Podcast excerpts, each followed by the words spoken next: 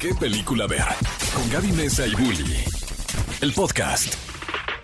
Bienvenidos al podcast de ¿Qué película ver? Un podcast de Cinépolis en el cual hablamos de diferentes temas, pero aquí tenemos un poquito más de tiempo para adentrarnos, para platicar acerca de los temas que a ustedes más les interesan y siempre estamos al pendiente de lo que nos ponen en redes sociales cuando nos están recomendando algún tema.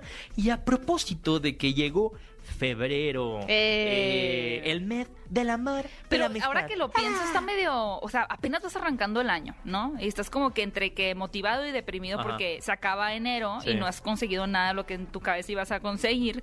Y luego febrero ya es el mes del amor y la amistad. Es Es como, como que ya. no hay, no hay energía para Como, eso. Compra chocolates ya, Sí. tus amigos, vas a quedar mal. Claro, es, o sea, yo creo que va por ahí, ¿no? O sea, como que te quieren fomentar que convivas un poquito. Como que hay una ocasión para ser feliz. A alguien. Sí, claro. bueno, claro. está bien. Ya, Sí, se me quitó el corazón amargado que traía el día de hoy. Oigan, y para quitarnos el corazón amargado el día de hoy, también tenemos a una invitada muy especial, mi queridísima Herly, ¿cómo estás?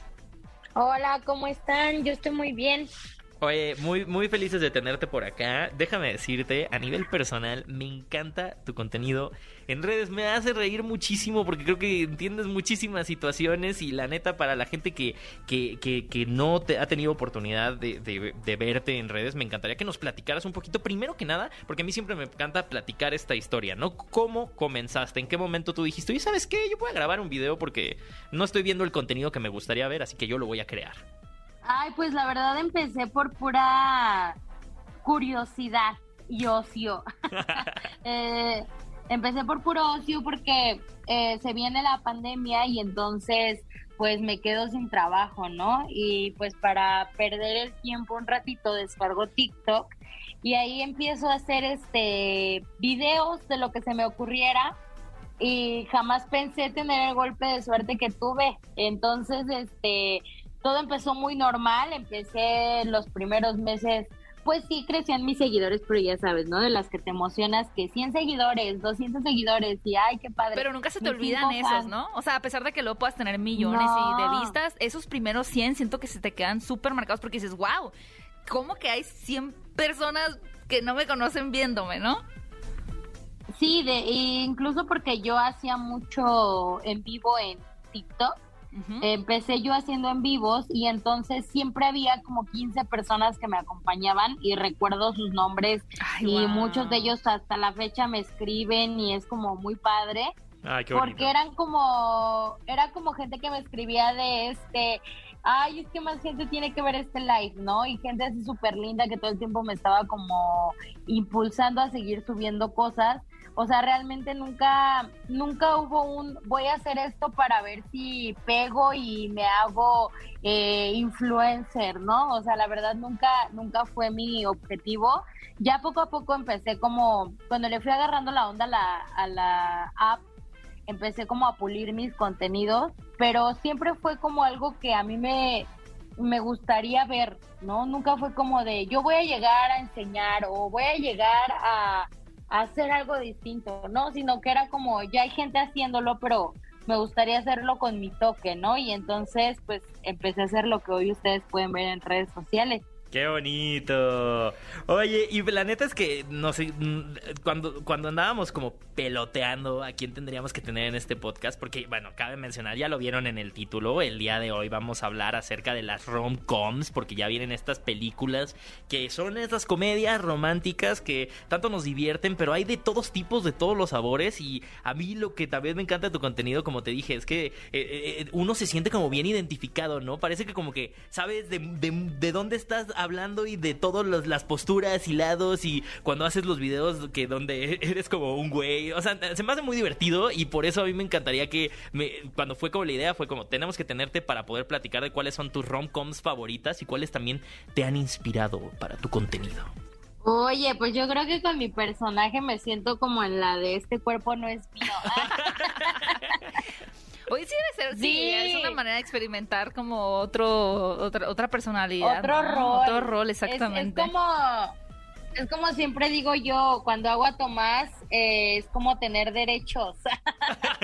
Qué fuerte. Oye, como esos, experimentos también que salen, ¿no? En, en TikTok de pronto aparecen como, no sé, eh, una mujer caminando en la calle de Nueva York o un hombre y, y ves cómo realmente pues la interacción con la gente es distinta, ¿no? Y creo que es justo lo que menciona Herley que pues tiene derechos de repente. Sí, oye, no, la verdad es que, pues, o sea, menciono la de este cuerpo no es mío porque justo cuando empiezo a hacer a Tomás, eh, un día desperté y fue así como la gente separa a Tomás de mí. O sea, es como si fuera una persona extra a mí, ¿no? Y entonces, para mí ha sido muy chistoso y muy raro porque hay gente que es así como de, pero es que saca a Tomás y yo así, pero estoy yo aquí, soy yo. Entonces, como que sí te empiezas a identificar con un montón de películas, bueno, en mi caso con esa, y yo creo que con la del diablo se diste a la moda también. Soy muy, muy diabla yo, muy acá, muy...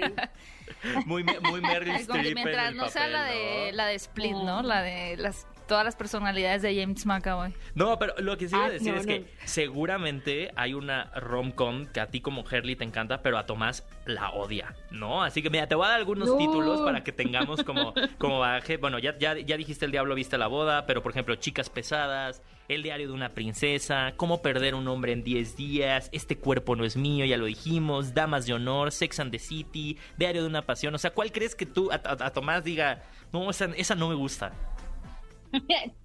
Definitivamente Chicas Pesadas. Chicas Pesadas es mi película favorita. La puedo ver 10 veces y de verdad me sigue causando la misma emoción y lo mismo. A Tomás no le gustaría porque Tomás es mi viejo, no, no es. Tomás es mi novio, yo así. No, no, no, pero fíjate que la gente me percibe como alguien muy...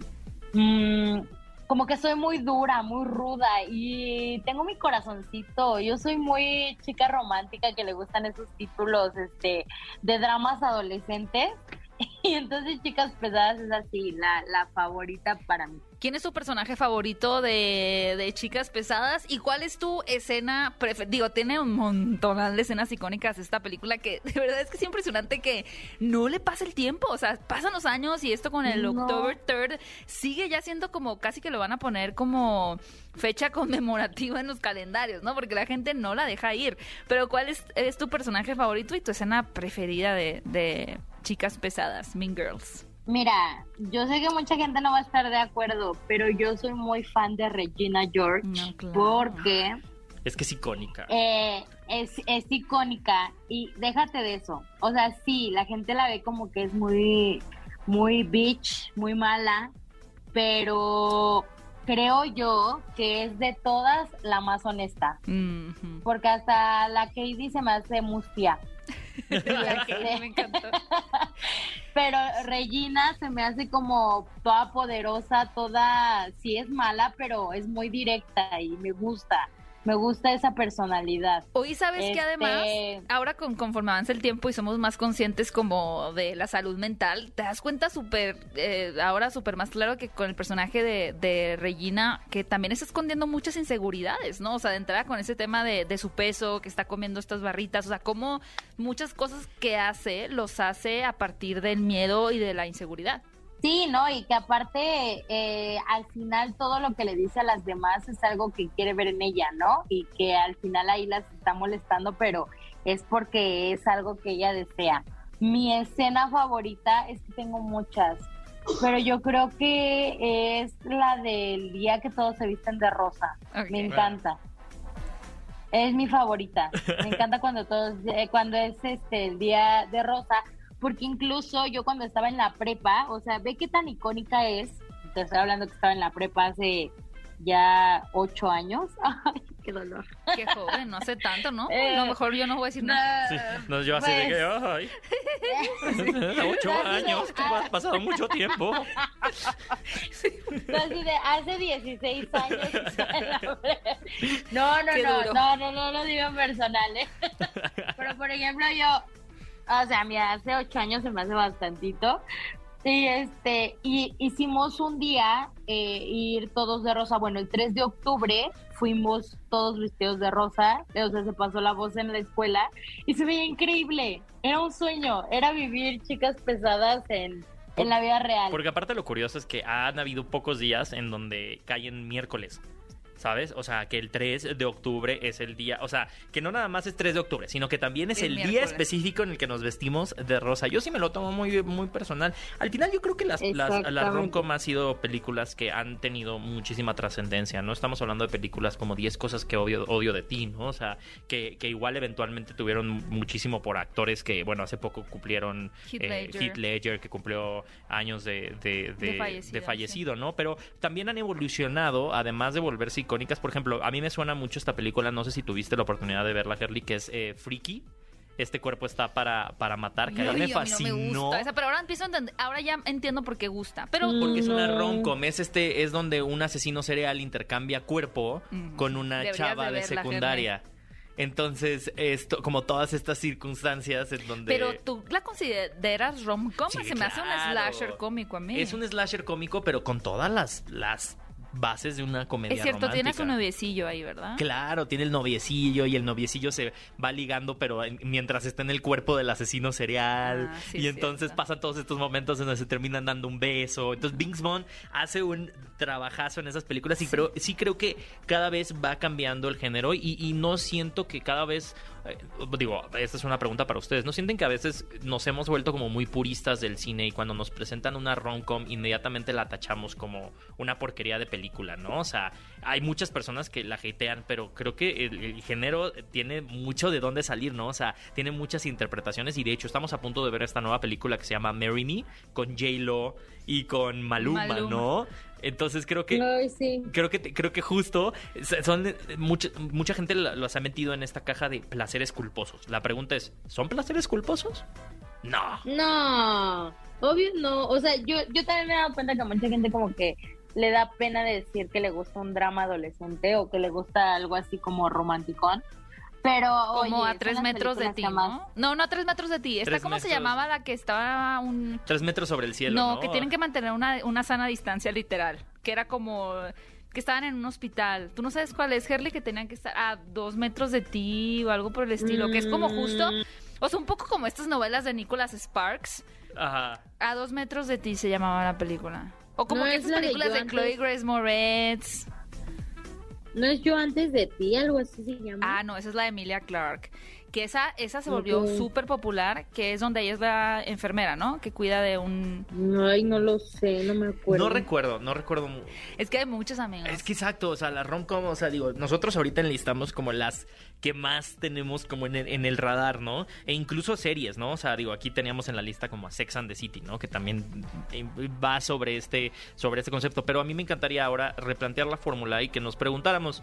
¿Qué es lo que tiene que tener una rom-com moderna? ¿No? Más allá de los clichés que tiene, ahora como ha cambiado, eh, ¿qué, qué tenemos que dejar de las rom-com? O sea, ¿qué, qué, qué necesita una rom-com hoy en día para ser buena? Mm, qué buena pregunta, a ver, Herley. Mm, Voy a dejar que tú la contestes, está, está retadora. Pues yo creo que ahorita se está dando también mucho lo de la inclusión, ¿no? Mucha gente lo ve como inclusión forzada, pero yo creo que también es como una realidad que estamos viviendo y entonces no sé si, no inclusión, quiero decir diversidad. O sea, Representación, como sí. que ahora en las, ajá, como que ahora en las películas se ve más diversidad y como que eso las hace funcionar actualmente. Siento que ahora para que sea como, porque no sé si se dan, o sea, trayendo nuevamente lo de chicas pesadas, no sé si se acuerden que Demian era como muy tapado, como que lo taparon mucho.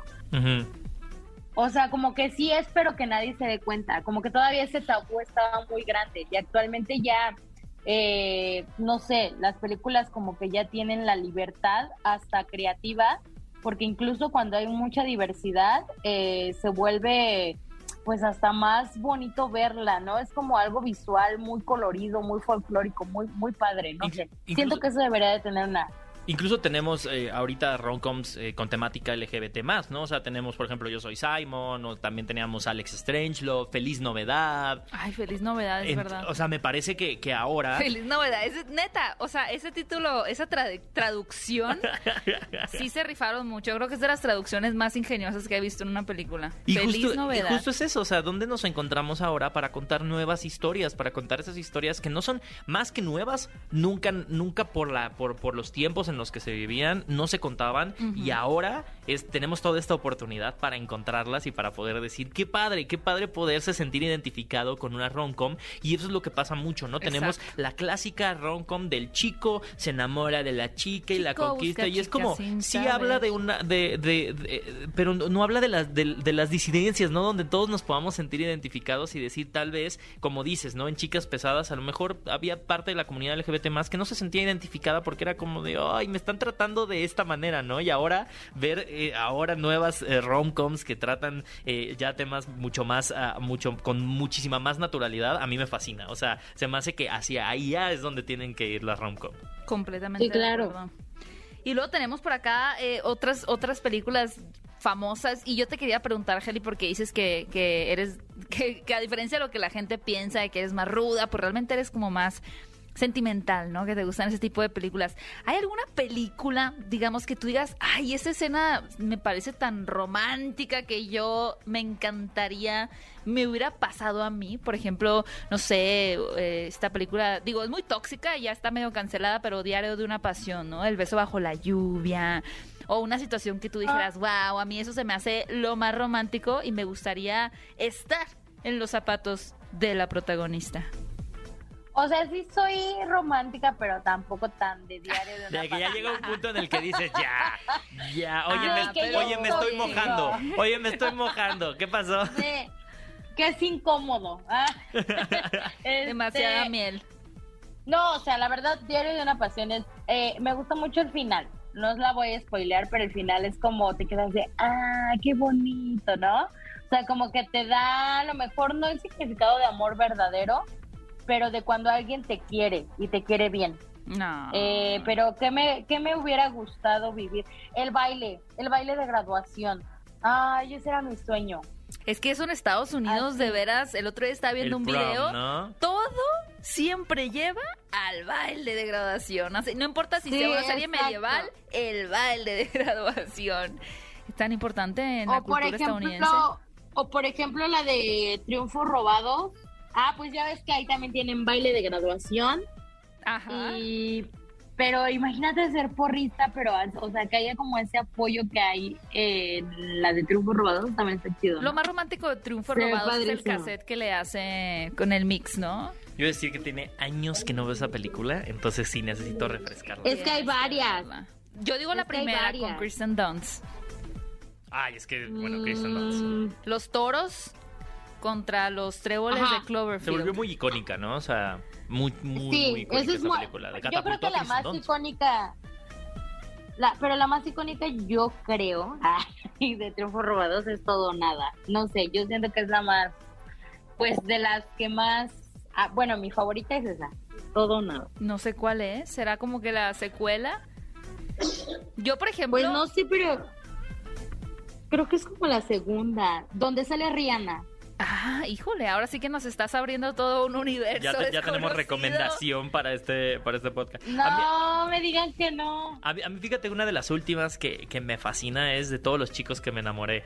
Me parece una de esas películas en donde esa situación, el hecho de que durante mi infancia yo le hubiera hecho cartas a todos los chavos de los que me hubiera enamorado y de la nada mi hermana llega a mandar todas esas cartas y les llegan a cada uno y cada uno llega y te responde y dice, no, pues sí, tú también me gustas. Y de la nada se te juntó, un- te, te juntó toda una bola de novios que no sabías que tenías, ¿no? O sea, me fascina esa situación y creo que eh, ahora, digo, entendemos que nos encantaría vivir ciertas situaciones o no de algunas películas, pero si sí pudieras vivir lo que a mí me encantaría que me pasara eso en, en, en, en la vida. ¿Que te balconearan? Yo puedo hacerlo, ¿eh? Dame tu celular. Ahorita te paso ahí Si mis- quieres, me mando de a todos los WhatsApp. de todos los chicos que me enamoré en mensaje de texto. No, pero sí, o sea, digo, ya nos dijiste tú, tú Gaby, ¿cuál película te encantaría eh, o, o dirías sería muy chusco que a mí me pasara esto? Ay.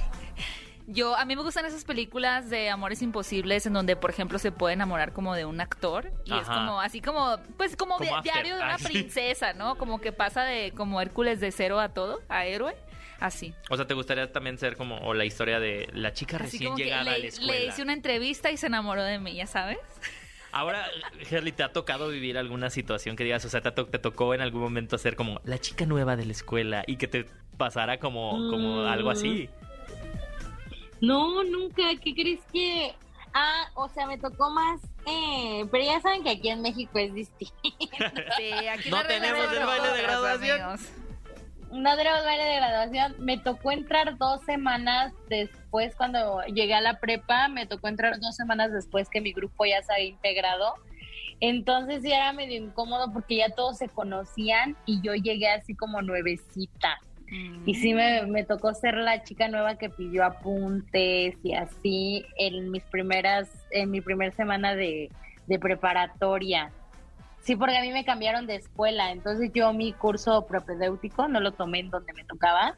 Y ya cuando llegué sí me tocó ser la chica nueva. Qué miedo, pero Qué eso más que eso más miedo. que rom-com o, o un escenario para algo bonito, me, a mí me parece como de película de terror. Ay, no, no, conoces a nadie, ya todos tienen su dinámica, No, menos pero no te tú. pasa que ya ves, o sea, ya ven hacia el pasado y recuerdan todo lo que vivieron en la secundaria. ¿Y si es de comedia?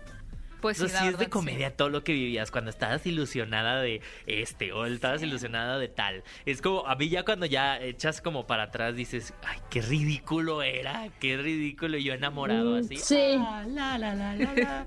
Pero sí, o sea, al final creo que eh, la- las rom-coms son estas películas que nos permiten ponernos un poquito más en lo citadino. O sea, yo siempre he dicho que, bueno, lo mismo, eh, digo, el, lo mismo que siempre han dicho de la comedia, ¿no? O sea, tragedia más tiempo se vuelve comedia, ¿no? Órale. Y todos tenemos Así una es. situación que ya vista desde el ángulo nos da muchísima risa y las rom-com, aunque mucha gente les eche el asco, son de las Les circunstancias que más posible podemos vivir. O sea, más allá de un dramón. O sea, eh, cuando vamos al cine y vemos un mega, mega ultra dramón, la verdad es casi improbable que vayamos a ver a, a vivir ese tipo de circunstancias. de acuerdo. Y lo más cercano que nos puede pasar siempre son Aun- las situaciones de, de comedia romántica. Aunque sea un amor fugaz de fin de semana, ¿no? Aunque sea un amor fugaz de fin de semana. Ahora, amigos, cuidado con idealizar a las parejas eh, a través de las comedias románticas, porque usualmente, que creo que lo que tocabas, Bully, es un punto importante, ¿no? El ya no tener esta idealización, que creo que ya no es tal cual, porque antes era de esta mujer en apuros que se enamora del príncipe, que justo la va a sacar de sus problemas. Eso ya es una narrativa obsoleta, ¿no? Y, creo y- que... y por eso también ya es obsoleto el término chick flick, ¿no? O sea, Exacto. por eso mismo ya en, en- en dentro de lo que se menciona ya es como de, pues no, o sea, como ahorita platicamos de mm, otras rom-coms que tienen otro tipo de protagonistas Ajá, que ya no y entran otro en tipo de escenario, y que chica. ya no es nada más para mujeres, o sea, que justamente el cambiarle el, el nombre de chick flick, que y tú, o sea, está como intrínseco el que sea para mujeres, lo cambias a comedia romántica, es como, esto lo puede disfrutar quien sea, no es un género menor para mujeres eh, específicamente, ¿no? Entonces, pues, pues hay muchas películas, yo creo que podríamos hablar una por una de todas las opciones, mi favorita es eh, Bridesmaids, la de Guerra de Damas de Honor, Damas de Honor es mi favorita. Que más que una comedia romántica la veo como una comedia pues, de un grupo femenino, Ajá. ¿no? Me parece fascinante. Pero, eh, Henry, ¿tú tienes alguna película ya para finalizar que estés esperando este 2022 específicamente? Que, que No ansíes importa ver? del género. No ¿eh? importa el género. Ah, ay, ¿cuál será? Pues yo creo que la de Maluma y J-Lo. Ándale. Eso, Me. Sí, sí la estoy esperando como mucho. O sea, siento que va a estar muy buena. Y ya. Sí, yo creo que este año sí. Es la es de las únicas que he estado como... Traqueando, así, siguiéndole la pista. Sí, sí es la que ya quiero ver en el cine. Ándale, pues Ay, ya. pues ya estamos muy emocionados por verla. Mm, Herley, muchísimas gracias por aceptar, obviamente, la invitación para venir a platicar Gracias, con Herley. nosotros. Esta es tu casa y esperamos tenerte pronto, ahora que ya también regresemos un poquito más normal, que vengas aquí a cabina y podamos platicar también de otros gustos cinéfilos que tengas. Sí, anímate a venirte, Herley. Y antes de que te vayas, di- dinos cómo pueden seguirte los cinéfilos en todas tus redes sociales también para que vean todo tu contenido. Pues ahí me encuentran en mis redes sociales como EarlyRG. Ahí, este, pues vayan a dar una vuelta y nos vamos a divertir. Luego me armo mis propias tragedias. Entonces, Tus propios rom-coms. Mis, exactamente, ahí pueden ver este mis propias películas. y nada, ahí vayan a dar una vuelta, se van a divertir. Excelente. Pues amigos, recuerden que este podcast lo pueden escuchar todos los miércoles en el Spotify de qué película ver. Y también nos pueden escuchar en vivo todos los sábados en punto de las 10 a.m. en EXA 104.9 en el programa que valga la redundancia, el mismo nombre, qué película ver. Así que los vemos en un futuro programa. Recuerden mandarnos todos sus comentarios en arroba Cinépolis y a mí me encuentran como arroba Héctor Trejo y a ti Gaby. A mí me encuentran como arroba Gaby Mesa 8. Muchas gracias Erly por acompañarnos y esperamos tenerte por una tercera vez aquí pronto en qué película ver. Te mandamos un abrazo. Gracias, cuídense mucho. Gracias, cinéfilos. Nos escuchamos muy pronto en otro episodio de este podcast de qué película ver. Ve a Cinépolis y utiliza el hashtag qué película ver. Escúchanos en vivo todos los sábados a las 10 de la mañana en ExaFM 104.9.